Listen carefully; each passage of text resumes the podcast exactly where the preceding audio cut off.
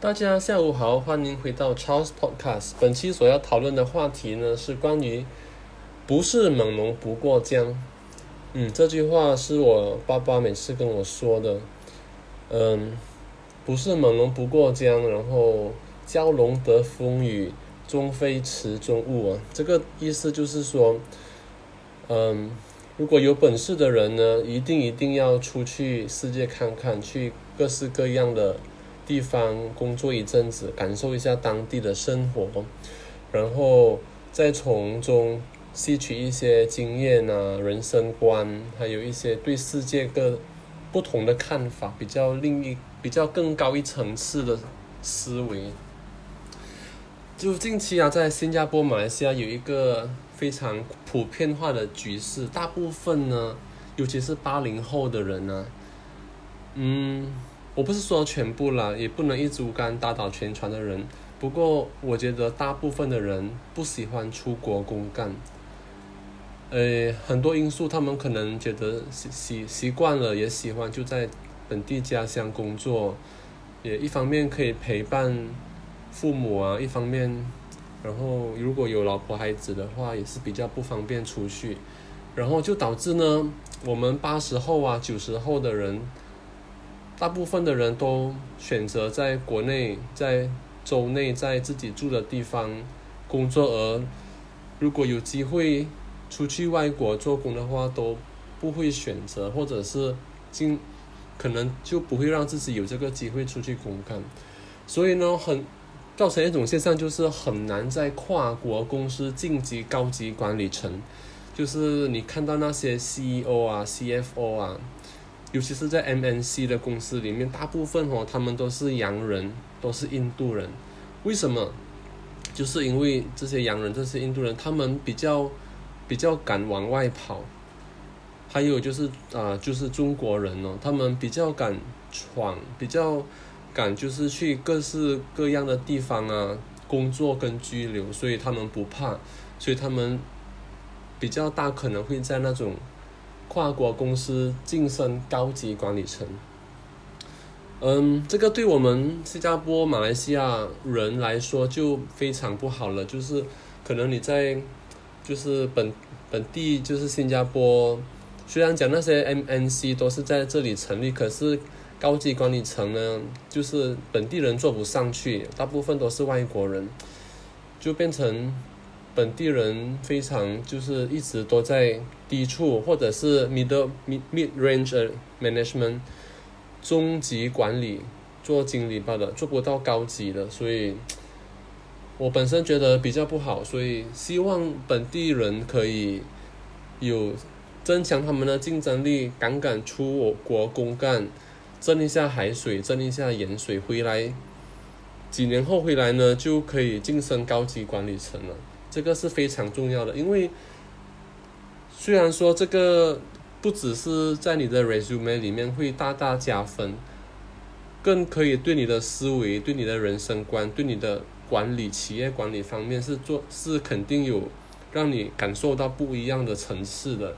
你回来之后，你真的是有不一样的眼界跟不一样的看法，所以大部分公司就会喜欢那种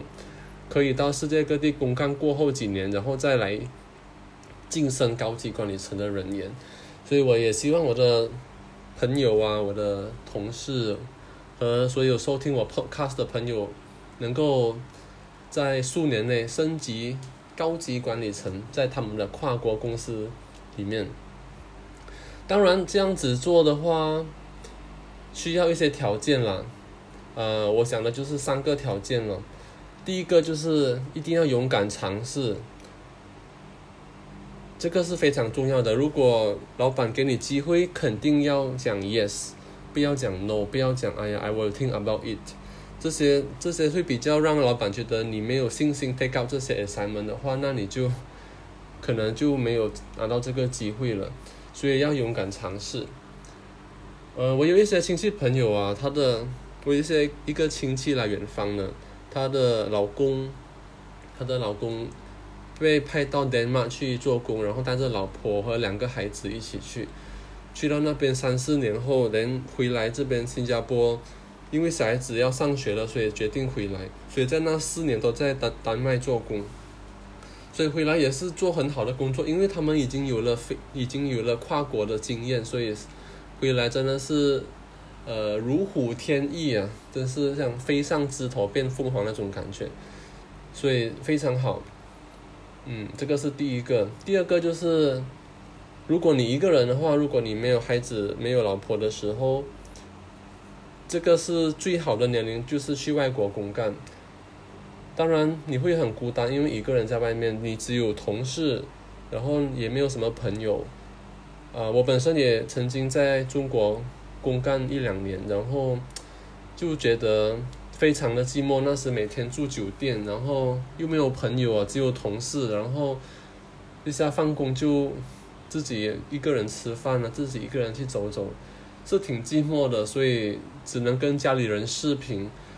那种感觉不好受了。可是赚得到钱，可是也是赚得到人生经验跟工作经验，所以是一个非常好的体验。呃，现在我当然已经不在不已经不在那里工作了，所以不过我也是曾经尝试过，所以对我来说是一个经验。总结来说，就是不要害怕孤单，也不要害怕辛苦，因为出国公干肯定会有辛苦的，因为工作不容易，老板一定是没有随随便便叫你出国去做的，要叫你出国做工的话，肯定有一些挑战性的存在。第三点呢，就是人际关系，出国公干呢，一个非常重要的地方就是你去各国跟不同的人接触，跟不同的人。相处跟不同的人吃饭，所以你在那种人际关系、说话技巧方面肯定会做到，呃，非常淋漓尽致啊。所以你回来的时候呢，在那种各式各样的细节方面，你都会做得非常好。你也是比较会观察跟洞察人心，所以这个人际关系方面是非常重要的。当然，呃。除了这些之外，就是你去外国做工的话，当你的视野开拓了，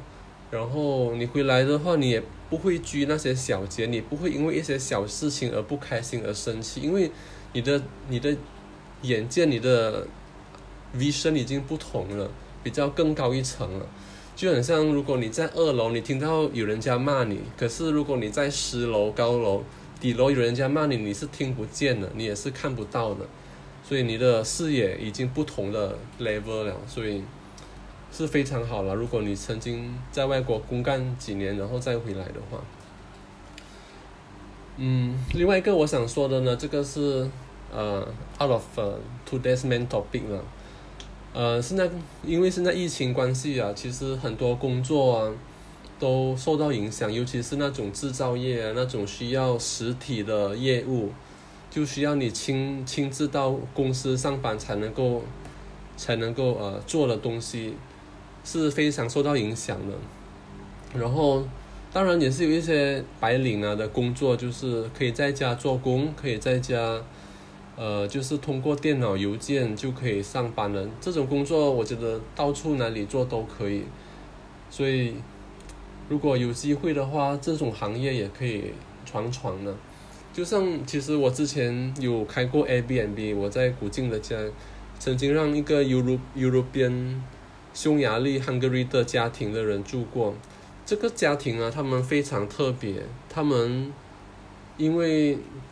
因为他他们是 freelance 的，所以他们在世界各地做工，不过大部分都是选择在泰国、马来西亚居留。然后每到一个地方住一两个月，然后就是到处走的。然后他们做工就是通，他老板会通过 PayPal 给他发薪水，然后他就是这样子咯。所以他到处走，到处看，所以他也是经历蛮多。甚至他带着他两个小孩子到处浪迹天涯，那也是一个人生体验了。所以重点就是。一定一定要有机会出国看看世界。当然，现在疫情的关系，我也不懂其实那些 border 会开，所以我们的 travel 还是受到非常大的限制的。所以现在能保住饭碗就先保住饭碗。嗯，好吧，所以总结的话，有机会一定要接受外国公干，然后去看看世界，看看这美好的世界，看看不同的人事物，好提升我们的，提升我们的阅历跟经历。当然，这些也需要一些牺牲了。可能如果你出国公干的话，你的时间陪家人、陪父母的时间就少了。嗯，这个就必须找到一个衡量点呢，平衡点就看你自己怎么拿捏、怎么处理这些。因为自身的进步还是需要的，当然也不能忽略家里的人，所以要看自己怎么办吧。好了，今天的 podcast 就到此为止，我们下期见，拜拜。